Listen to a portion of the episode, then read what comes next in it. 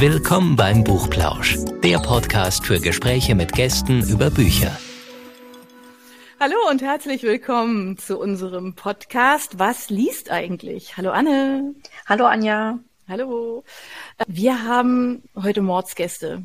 Also wir sind total begeistert, dass es heute mal wieder ähm, so richtig, richtig spannend wird. Es geht nämlich um Mord am Neckar.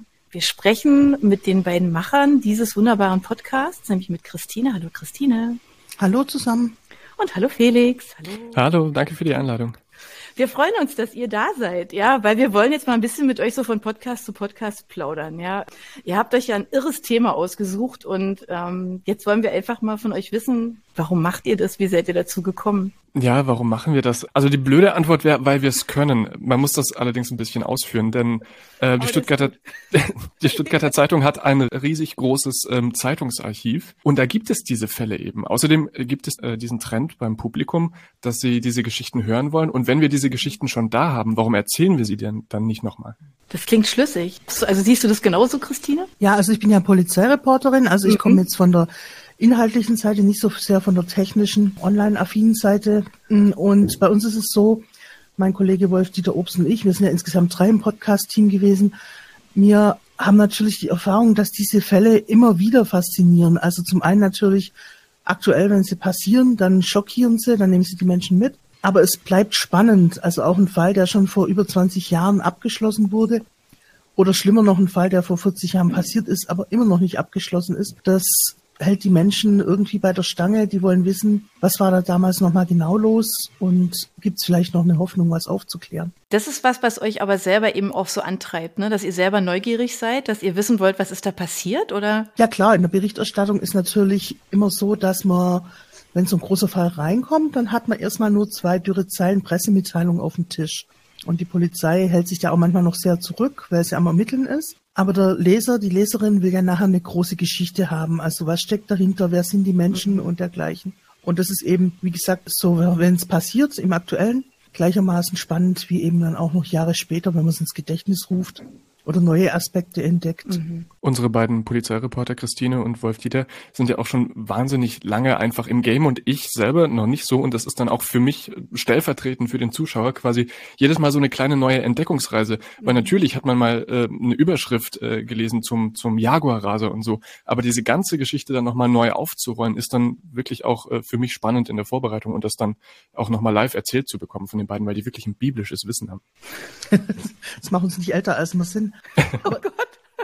In der Tat ist es schon so, dass Erlebtes sich nicht mehr mit Googlebarem deckt. Wir haben das letzte Woche festgestellt. Da haben wir einen Fall aufgenommen zu einem Mord mit Samurai-Schwert. Und Felix hat sich, wie es eben jeder von uns heutzutage tut, an den Rechner gesetzt und hat gegoogelt und hat zu mir gesagt, du, zu dem Fall finde ich nichts. Da sage ich, du, ich habe hier aus dem Archiv 40 Artikel dazu. Jetzt ist der 2005 passiert. Natürlich gab es da ein Internet, natürlich standen da Artikel online, aber natürlich nicht in der Taktung, wie man es heute hat. Mhm. Insofern ist schon eigentlich da eine Lücke, die man mit sowas auch wieder füllen kann. Ja, das ist so ein bisschen unsere unsere journalistische äh, Chronistenpflicht, die wir damit äh, quasi erneuern, weil wir diese Inhalte dann fürs Internet äh, einfach zugänglich äh, machen. Denn wie Christine gerade gesagt hat, wenn man was wissen will, googelt man und Google verschiebt eben diesen Schwerpunkt dann. Wenn man Stuttgart und, und Schwertmord oder Samurai-Mord googelt, ähm, und hat dann so eben die Möglichkeit, diese, diese alte Geschichte nochmal neu ans Tageslicht zu bringen, in Gänze zu erzählen und eben auch einfach sichtbar zu machen. Du hast vorhin gesagt, dass ihr ein riesiges Archiv zur Verfügung habt. Aber wie habt ihr dann die Fälle ausgewählt? Zum einen gibt es die Fälle, die einfach auf der Hand liegen, weil das die großen Fälle sind, die man in Stuttgart weitgehend sogar kennt, also zumindest als Stichwort. Ich sage zum Beispiel den Mordfall Anja Eichele, oder da gab es mal einen Mord in Stuttgart an einer Polizistentochter. Mhm.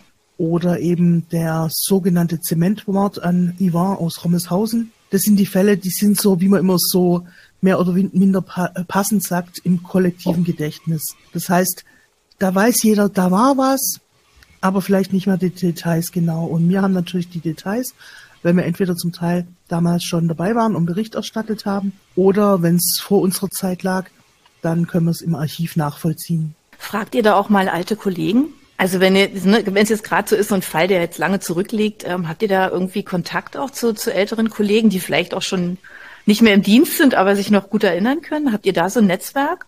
Ja klar, man hat natürlich auch zu ehemaligen Kolleginnen mhm. und Kollegen Kontakt. Wolf Dieter selber, ohne ihn jetzt älter zu machen, als er ist, ist ja schon seit knapp 30 oder um die 30 Jahren dabei. Also der kann sich quasi wow. selber fragen. Ich mache jetzt äh, Zeitung seit 97, aber Polizei reinrassig seit zwölf Jahren.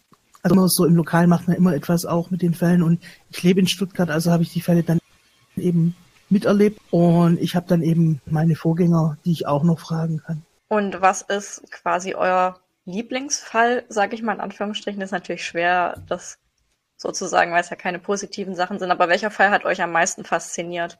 Ach, äh, bei mir waren es tatsächlich zwei Fälle, weil die in komplett unterschiedliche Richtungen gehen. Der eine Fall heißt äh, acht Jahre Raubzug. Ähm, da, das ist auch der einzige Fall, bei dem mal niemand ermordet wird tatsächlich. Ähm, ich möchte fast behaupten, das ist ein lustiger Fall.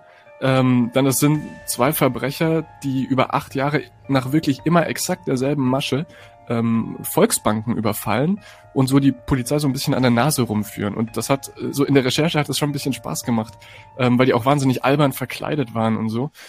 Also das, das ist ein bisschen ein leichterer Fall, den ich, den ich äh, sehr gerne mag, aufgrund der Dreistigkeit dieser Verbrecher, die hinterher aber geschnappt wurden. Ähm, und der andere Fall ist von Sabine aus Stuttgart, ähm, der ist jetzt auch schon, ich glaube, 40 Jahre her. Ähm, das ist ein Mordfall, äh, da wurde ein kleines Kind ermordet. Und da hatte ich tatsächlich bei der Aufzeichnung hatte ich da schon mit, mit den Tränen zu kämpfen und hatte da einen Kloß im Hals, weil diese Geschichte so eine, so eine sehr dünne Linie zwischen, zwischen Leben und Tod zeichnet, so eine, so eine sehr dramatische Situation. Man muss dazu wissen, dieses Kind wurde wenige Meter, irgendwie 50 Meter oder sowas vom Haus der, vor dem Haus der Eltern entführt. Also das müssen zwei Minuten im Leben dieses Kindes gewesen sein, die darüber entschieden haben, ob es ob es lebt oder stirbt. Und äh, das ist einfach wirklich schwer zu ertragen, diese Geschichte. Also ich habe auch gerade Gänsehaut. Ja, das die, ist sowas, es geht einfach nicht, ne? Das will man sich nicht vorstellen, dass sowas überhaupt möglich ist, ne? Schwierig. Ja, die ist wirklich, also boah, mhm. das war ein harter Fall und ist deswegen auch in Erinnerung geblieben. Mhm. Das ist ja sowieso so ein Problem oder sowas schwer zu vermitteln, das was wir haben mit unserem Job Polizeireporterinnen und Polizeireporter, dass ja die Faszination eben manchmal in Abgründen liegt, die uns selber natürlich genauso emotional zu schaffen machen. Und dennoch, also sowohl wir als auch die Leserinnen und Leser wollen es ja wissen. Also in irgendeiner Weise ist das Böse eben immer auch etwas, was man verstehen will, mhm. vielleicht auch, um sich davor schützen zu können. Was genau da der Antrieb ist, warum lesen wir alle so gerne Krimis, warum schauen wir sonntags Tatort? Mhm. Vielleicht, weil am Ende alles gut ist, aber die Fälle, äh, die Felix gerade nannte, also gerade der zweite, ist ja einer mit keinem guten Ausgang, weil bis heute ist der Täter nicht gefasst. Das ist diese von mir schon kurz genannte Polizistentochter. Und dennoch ist ja, Faszination ist vielleicht der falsche Ausdruck. Es ist so eine Neugier, es ist eine Spannung, die da drin steckt, mhm. wo man einfach immer auf was wartet, dass vielleicht doch noch irgendwo ein Impuls kommt, auch wenn mittlerweile mhm. die Hoffnung sehr klein ist. Das heißt also, ihr habt so eine Mischung aus abgeschlossenen Fällen und Fällen, die noch offen sind, also wo vielleicht auch, keine Ahnung, also wahrscheinlich, wenn sich damals auch viele Leute gemeldet haben und die, die, die irgendwie haben helfen wollen, aber kriegt ihr da auch so Reaktionen darauf, wenn ihr in eurem Podcast darüber sprecht, über, über so einen Fall?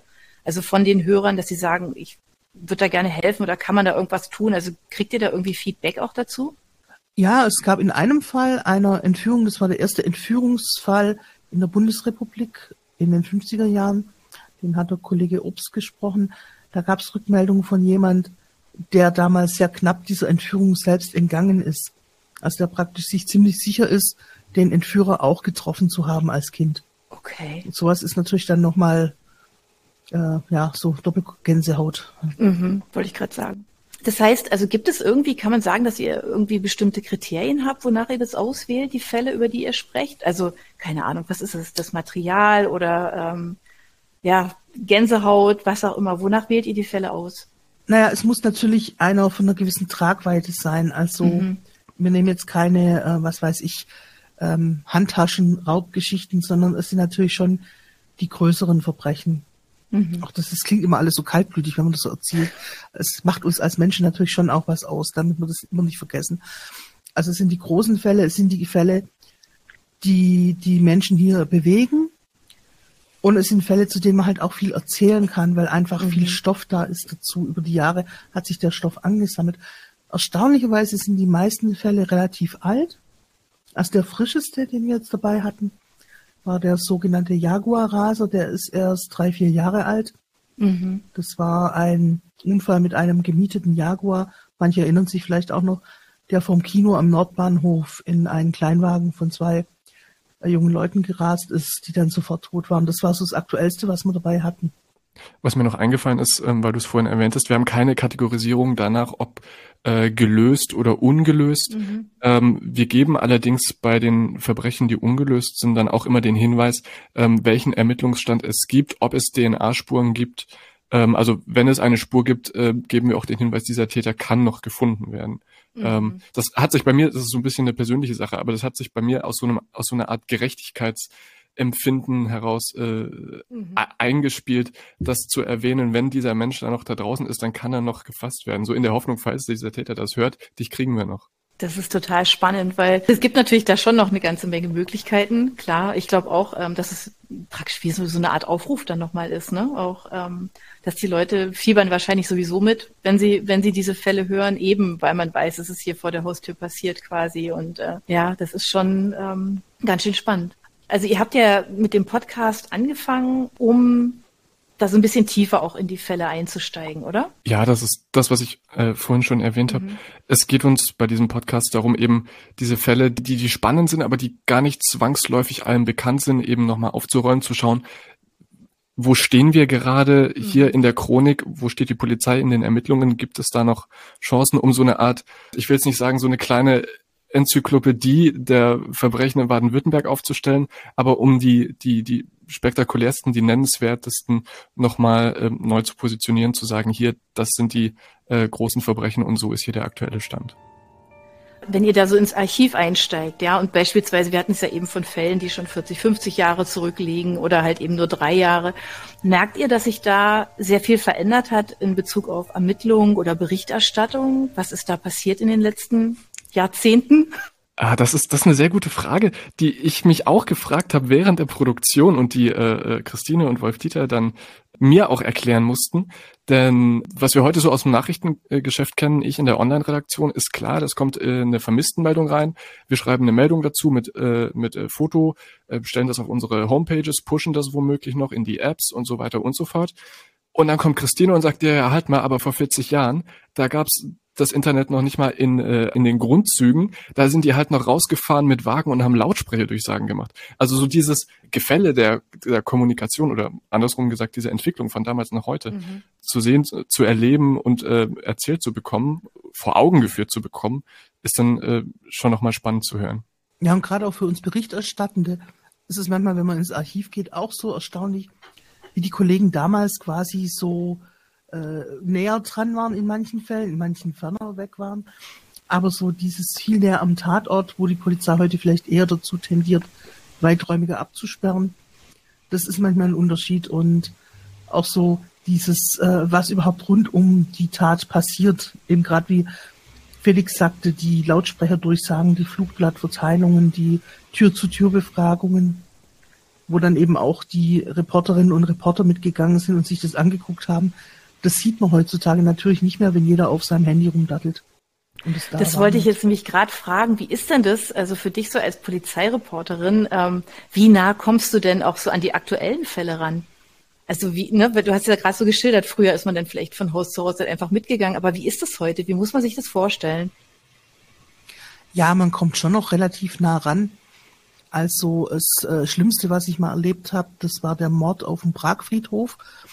Es fing natürlich morgens mit der Meldung an, wir haben einen Toten auf dem Friedhof. Und es war aber eine, nach dieser zynischen Anfangsbemerkung, eine sehr, sehr traurige Geschichte, weil da hat ein junger Mann eine Freundin äh, totgeschlagen auf dem Friedhof, weil die da eine Abkürzung genommen haben. Wer die Örtlichkeiten kennt, den Pragfriedhof in Stuttgart.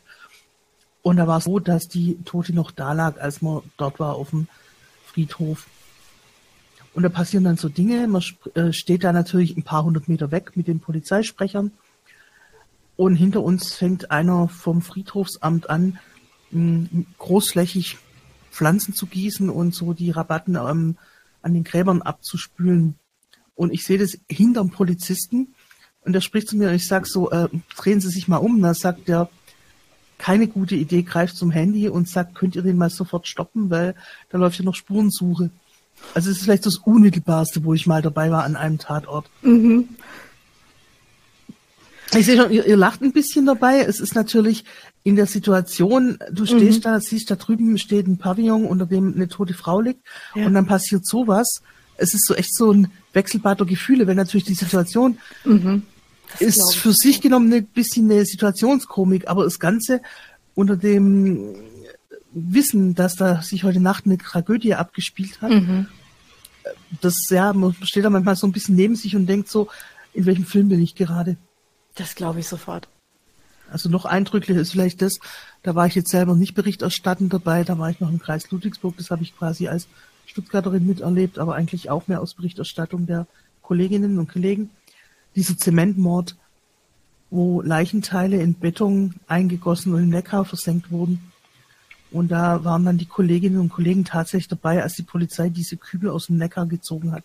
Das stelle ich mir so als eins der schlimmsten Ereignisse vor, die man begleiten kann als Berichterstattende. Ich äh, bin kein Polizeireporter und bin nicht vor Ort, aber das ist, ähm, was ich dann in den Archiven gesehen habe. Es gibt eben ein Foto, das ist so ein schöner, schöner Juli-Nachmittag, es ist sonnig, da ist so ein, so ein Boot, das da auf dem Neckar schippert, aber es stehen halt zwei Polizisten drin und stochern im Grund des Neckars rum. Und das ist einfach eine wahnsinnige inhaltliche Schere, eine skurrile Situation, wenn du da diese Polizisten auf dem, auf dem Neckar rumschippern siehst bei schönstem Juliwetter und weißt, warum die da sind. Ist es denn dann auch emotional belastend, als Polizeireporter zu arbeiten? Man kann das natürlich nicht ganz abschalten, das ist logisch. Es ist so, dass man vielleicht so unbewusst gewisse Techniken entwickelt, das Ganze fast ein bisschen fiktiv sein zu lassen. Also, dass man eben es als eine, wohl wissen, dass alles echt ist, aber dass man mal abends heimgeht, ist ein bisschen so vom geistigen Auge als Erzählung abspeichert. Ich glaube, mhm, sonst könnte man es nicht lange machen. Bekommt, ne? Ja. Also manchmal ist, ich mache ja manchmal machen mir auch Gerichtsprozesse und die sind dann in der Tat noch belastender, weil du dann eben die okay. Betroffenen hast. Du hast dann Opfer einer Gewalttat, du hast die Angehörigen eines Mordopfers und die leiden zu sehen.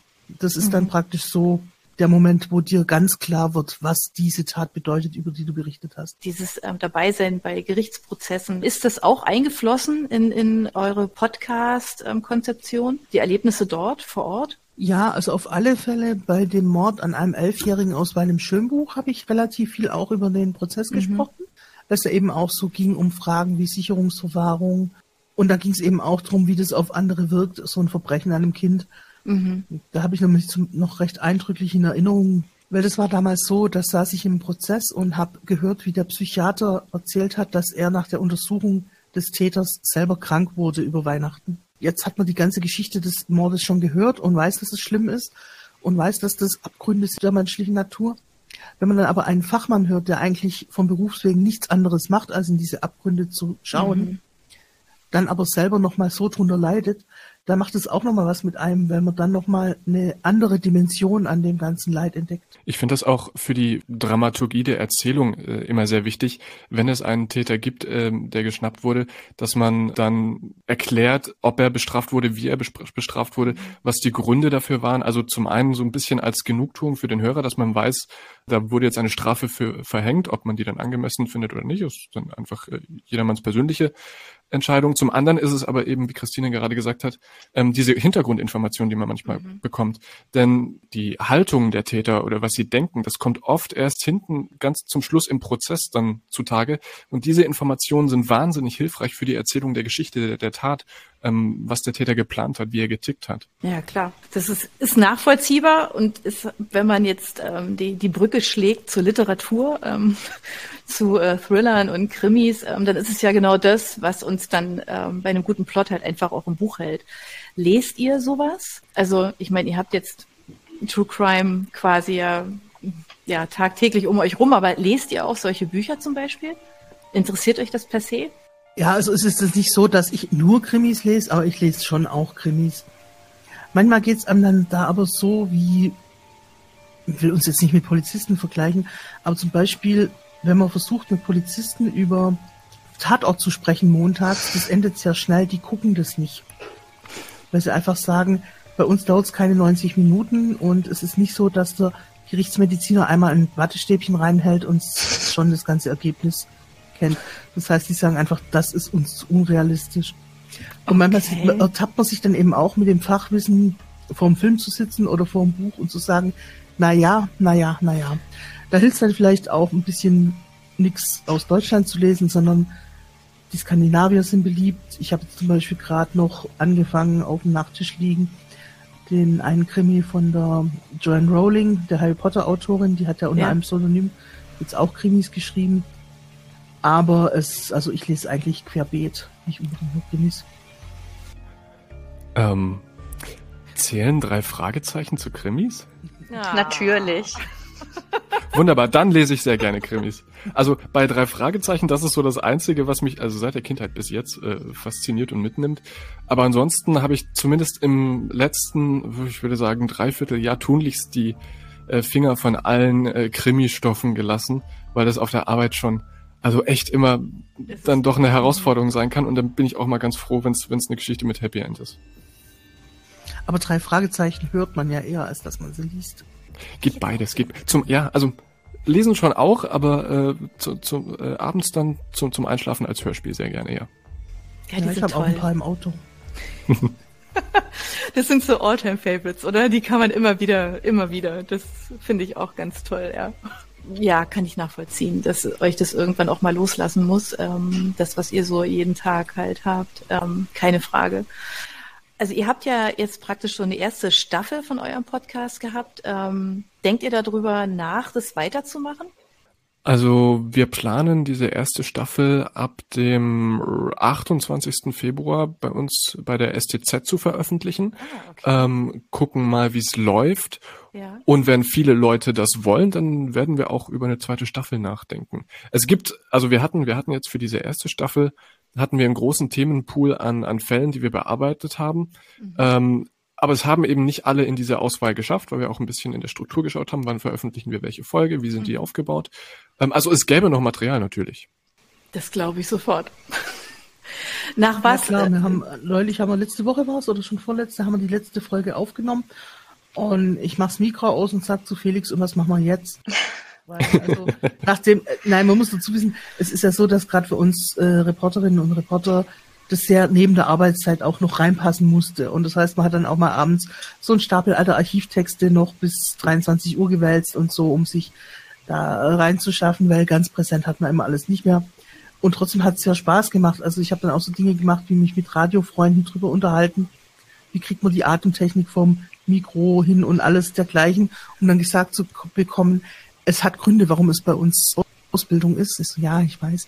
Und es, es macht schon Spaß, mal so was anderes auszuprobieren. Insofern, das letzte Wort ist nicht gesprochen. Es läuft ja parallel auch eine True Crime Serie im Internet, die wir zum Teil auch abdrucken in den Blättern. mhm. Und da sind noch einige Fälle, die wir jetzt frisch aufgearbeitet haben, die noch zur Verfügung stünden.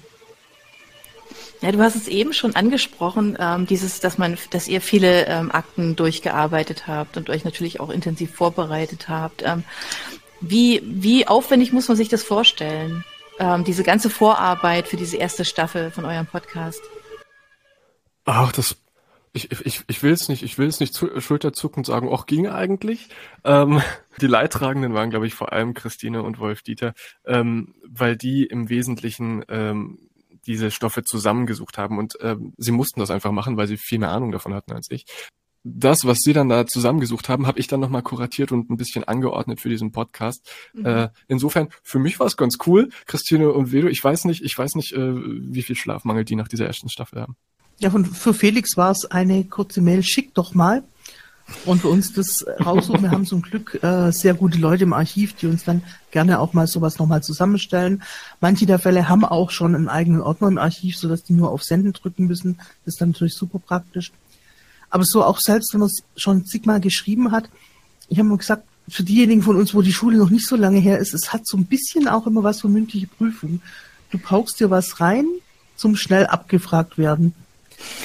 Weil es, es, es sind Zahlen drin, es sind Daten drin, es sind Namen drin, die müssen sitzen. Natürlich haben wir auch einen Stapel Papier vor uns liegen, aber wisst ihr selber so im Papierrascheln während der Aufnahme, da kommt es immer nicht so gut.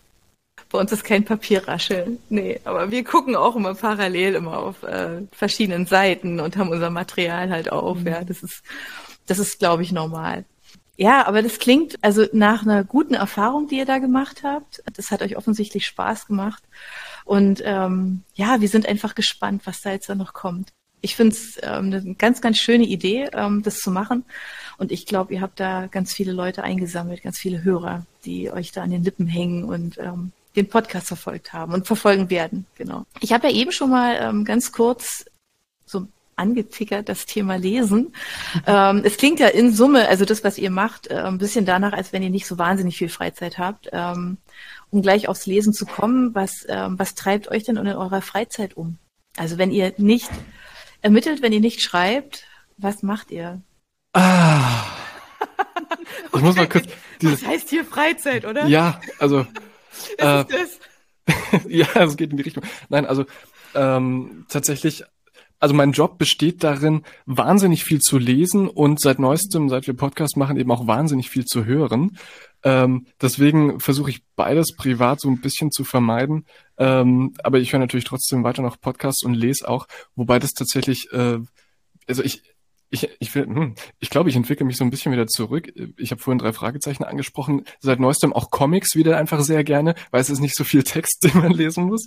ähm, ansonsten als äh, halbwegs äh, ernstzunehmendes Buch oder als sehr ernstzunehmendes Buch eigentlich habe ich vor einer Woche äh, das Buch von Klaus Kleber angefangen, Rettet die Wahrheit. Mhm. Das ist äh, für mich im Grunde nochmal mein Studium auf irgendwie 150 Seiten zusammen komprimiert, Kommunikationswissenschaften. Wie funktioniert eigentlich Journalismus? Ähm, Habe ich gemacht, weil Journalismus ist so ein, so ein sehr von Idealen geprägtes mhm. Arbeitsumfeld. Das macht man ja nicht, um reich zu werden. Ähm, und ähm, da sich ab und zu einfach mal wieder so eine, so eine, so eine Ermutigungsrede vom großen Klaus Kleber zu geben, wofür man dieses Handwerk eigentlich äh, betreibt, äh, ist dann manchmal schon sehr äh, aufbauend. Das hast du ganz schön gesagt. Ich kann das nur unterschreiben. ja, das sehe ich genauso.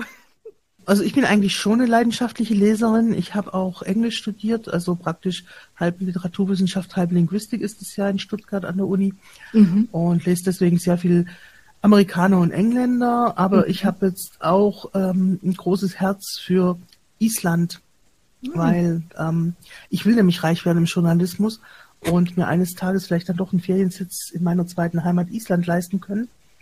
Und deswegen äh, würde ich euch mal was ans Herz legen, was ein bisschen in eine andere Richtung geht. Weil bei Island denken auch ganz viele an die Krimis, die ja zum Teil auch verfilmt sind. Aber es gibt da links und rechts der Krimis noch ganz tolle Sachen. Ich habe zum Beispiel jetzt wieder rausgezogen was das, ähm, das Schicksal vieler Bücher, die man im Urlaub anfängt, erlitten hat. Rockland von Hallgrimur Helgason, was man alles komplett anders ausspricht, aber das lassen wir jetzt hier mal, weil die Isländer sagen auch immer, sprecht bitte Englisch, dann verstehen wir euch. Und da geht es eigentlich um so eine Art Anti-Held, der nach Jahren in Berlin zurückkommt, ein ganz kleines Kaff in Nordisland. Und da geht so alles schief, was schief gehen muss. Er verdient seinen Job als Lehrer, dann äh, wird die Tochter seines Ex-Chefs von ihm schwanger und dann geht das Ganze auch noch so ein bisschen Richtung Kritik der modernen Gesellschaft, weil sein Bruder in der Werbebranche arbeitet und am Schluss endet das Ganze mit einem quasi Feldzug von ihm gegen Reykjavik, die Hauptstadt. Und das Ganze ist vor allem dann sehr witzig, wenn man das Land ein bisschen kennt und so die schrägen Charaktere. Also vielleicht kennt ihr auch den Film 101 Reykjavik, das basiert ja auf dem Buch vom gleichen Autoren. Also der einfach sehr schön auch so Anti-Helden, ein bisschen kaputte Typen ähm, mhm. in den Mittelpunkt stellen kann. Das finde ich ganz toll. Das klingt total spannend. Also ich bin auch ein großer Island-Fan. Ähm, wir waren auch schon mit der Familie jetzt schon ein paar Mal da und ähm, wollen das auch immer wieder tun, weil es einfach so toll ist. Und es ist so ein Land, in dem man sich, glaube ich, einfach sofort wohlfühlt. Ähm, und wo es einfach wahnsinnig viel zu entdecken gibt und ähm, ja, vor allem, wenn man in die einsamen Gegenden kommt. Ja. Mhm. Wenn du dir dein Haus bauen äh, möchtest, könntest, ähm, wohin wird's dich denn verschlagen? das war natürlich Quark, weil das ist natürlich völlig illusorisch, aber ja, es gibt da tolle Ecken. Also äh, gerade wo Rockland spielt, das ist ja schön im Norden. Mhm. Dann gibt's äh, oberhalb, sagen wir, ungeografisch gesprochen, oberhalb von Reykjavik gibt's den Kvalfjördur, den Walfjord der den Vorteil hat, dass man, wenn man eben aus der Zivilisation kommt, zwar da in der Einsamkeit sitzt, aber in einer Stunde in Reykjavik ist. Mhm. Und ja, also entscheiden kann man sich da nicht. Es hat viele schöne Ecken. Aber ich glaube, angesichts der Einkommenssituation lasse ich es mal beim Reisen und stelle den Hausbau hinten an. Ich finde, es hat ähm, die ganzen, die ganzen, ähm, wirklich, also diese ganzen einsamen Gegenden dort, die haben, die haben einfach was. Also diese kleinen Häuser, wenn du da die Straßen lang fährst und dann steht da so ein kleines Schild, so hier gibt's jetzt Kaffee und du denkst so, ich sehe aber eigentlich hier nichts. Wann kommt denn da was? Und dann fährst du da ins Niemandsland und fährst und fährst und plötzlich kommt da so ein kleines Häuschen und dann kannst du da einen lecker Kaffee trinken und einen tollen Kuchen essen und so. Das finde ich schon, also wir haben uns viel, viel mit den ähm, Leuten da immer unterhalten, weil es für mich, also tatsächlich, also ich wollte es einfach, einfach wissen, wie das ist, ähm, wenn du über die Winterzeit wenig Licht hast. Mhm äh, mit was du dich da auseinandersetzen musst, ähm, wie das ist, dann dort zu leben, in dieser Einsamkeit auch, was die Leute ähm, so machen und ähm, wir haben da tolle Geschichten erfahren. Also denke ich echt wahnsinnig gerne dran zurück. Ähm, habe auch immer gedacht, man müsste das mal aufschreiben, aber das machen andere. Insofern. Ähm, ja, es war, ist ein unglaublich literarisches Völkchen. Ja. Also sie haben gemessen an der Einwohnerzahl einen wahnsinnigen Output an Büchern. Mhm. Und gute Musik. Das sowieso. Ja, tolle Musiker, ja. Also es war auch so ein bisschen diese Mischung aus 101 Reykjavik und der Musik von Sigur Ross, die zusammen äh, in mir ausgelöst haben, wo das herkommt, da muss ich mal hinfahren. Mhm. Und Nonny und Manny in der Kindheit. Das klingt toll. Hast du auch so ein Ziel, Felix? Ah, nee, ich denke ehrlich gesagt immer nur bis zum nächsten Mittagessen. Ich bin da sehr bescheiden. ähm, aber wie ihr beide jetzt gerade über Island geredet habt, also also hätte ich, also hätte ich jetzt schon Bock drauf. Muss ich, Christine, wir müssen uns nachher dann nochmal Stichwort Mittagessen zusammensetzen äh, und, und äh, du sagst mir dann die Reisespots in Island und wie man im Journalismus reich wird. Das habe ich vorhin nicht ganz. Ihr müsst es vertiefen. Und ja, das habe ja. ich auch noch nicht verstanden. Ach so, okay. Ähm, waren das eure Buchempfehlungen? Äh, das war meine Buchempfehlung. Rettet die Wahrheit von Klaus Kleber, okay. weil es einfach ein sehr, sehr wichtiges mhm. äh, Werk ist. Es hat nur 150 Seiten, das geht relativ zügig, aber es ist äh, in der jetzigen Zeit, äh, glaube ich, umso wichtiger, sich mal damit zu befassen, mhm. ähm, was Journalismus ist, wie er funktioniert, wie unverschämt aufwendig der ist für irgendwie eine kleine fünfzeilige Meldung, ähm, wie viel, wie viel Zeit und Schweiß und Blut da reinfließt. Ist, glaube ich, in der heutigen Gesellschaft zu verstehen, wie Informationen funktionieren, ist, glaube ich, äh, zwingend erforderlich, würde ich fast ja. sagen. Äh, ich könnte unter dem Krimi-Aspekt denjenigen, die vielleicht noch mal was anderes suchen, noch Artemis Fowl ans Herz legen. Das ist ja. ja. auch ein bisschen was Abgefahrenes, so, wo auch so ein bisschen so die Anderwelt mit so Wesen, Fabelwesen eine Rolle spielt. Wer mal eben was Spannendes, der Detektivgeschichte haben möchte, die vielleicht auch so ein bisschen eine Mischung aus Krimi und Harry Potter ist, der ist da vielleicht ganz richtig. Unglaublich gut, die ganze Reihe. Das stimmt. Mhm. Felix, kennst du die? Ich weiß, dass es von Disney Plus einen Film dazu gibt. Ah, der ist der seit einem, gut. Ja, das habe ich auch, das habe ich auch gelesen und befürchtet mm -mm. und erst hinterher erfahren, dass es diese diese diese Buchreihe gibt. Aber dieser Film äh, verweilt zu Recht, glaube ich, seit einem Dreivierteljahr auf meiner Watchlist ungesehen, weil ich auch gehört habe, dass der Film nicht gut ist. Aber ich weiß inzwischen, dass es diese Bücher dazu gibt. Die sind toll. Also ich habe sie mit meinen Kindern äh, nochmal gelesen. Also ich habe sie selber auch als Erwachsener gelesen und dann mit meinen Kindern nochmal. Und ähm, wir haben irgendwie nicht davon genug gekriegt. Das war einfach einfach toll. Und sie stehen da und lachen uns immer wieder an. Und ich glaube, das ist so ein Buch, das ist so eine Reihe wie Harry Potter, die zieht man einfach immer wieder raus. Dann werde ich es tun. 15, er liest gerade noch einmal Harry Potter. Ich keine Ahnung, zum vierten, zum fünften Mal. keine Ahnung. Aber er sagt, das muss man einfach immer wieder tun, Mama. Ich sage, ja, genau. Sehe ich auch so. Kann man. Gar kein Problem. so die drei Fragezeichen immer wieder hören, ja. Hast du uns denn noch eine Podcast-Empfehlung, Felix? Du hast vorhin gesagt, du hörst ganz, ganz viele Podcasts. Dann ähm, gib uns doch noch mal eine Podcast-Empfehlung. Das wäre doch auch toll. Dann, also es ist ein bisschen, ist ein langweiliger Gag, aber es ist halt echt gut. Äh, das Podcast UFO von Florentin Will und Stefan Tietze äh, ist ein Comedy-Podcast. Äh, okay. Zwei Leute, die im Grunde auch an der Bar sitzen könnten, sich bei einem Bier unterhalten, aber es ist einfach zum Schreien komisch. Okay, super.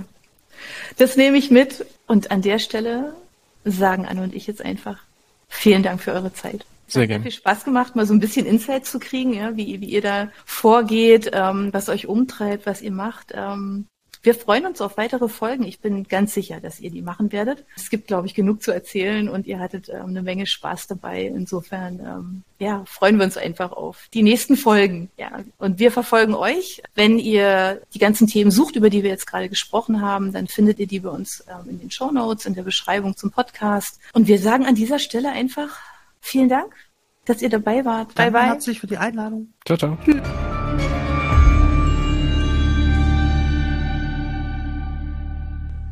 Für unsere Buchplauschhörer haben wir übrigens noch etwas ganz Tolles. Falls ihr nämlich jetzt gerade nach dem richtigen Hörbuch sucht, dann könnte Bookbeat eine gute Idee sein. Stöbert durch über 50.000 Hörbücher. Entdeckt Bestsellerlisten, die Hörbücher von DP natürlich auch, oder lasst euch ganz persönliche Empfehlungen geben. Ihr wollt das einfach mal ausprobieren? Buchplausch und Bookbeat schenken euch einen ganzen Monat Bookbeat for free. Meldet euch einfach mit dem Rabattcode Buchplausch bei Bookbeat an oder geht auf die Seite www.bookbeat.de slash Buchplausch und schon seid ihr dabei. Den Link, den haben wir auch noch einmal in die Beschreibung der Podcast-Folge eingefügt. Also nutzt dieses wunderbare Angebot, einen Monat lang so irre viele Hörbücher zu hören, wie ihr wollt, denn genauso funktioniert Bookbeat. Das ist nämlich toll. Ihr könnt so viele Hörbücher hören, wie ihr wollt. Das ist doch jetzt genau das Richtige, oder? Also ausprobieren. Wir freuen uns mit euch. Bis dann.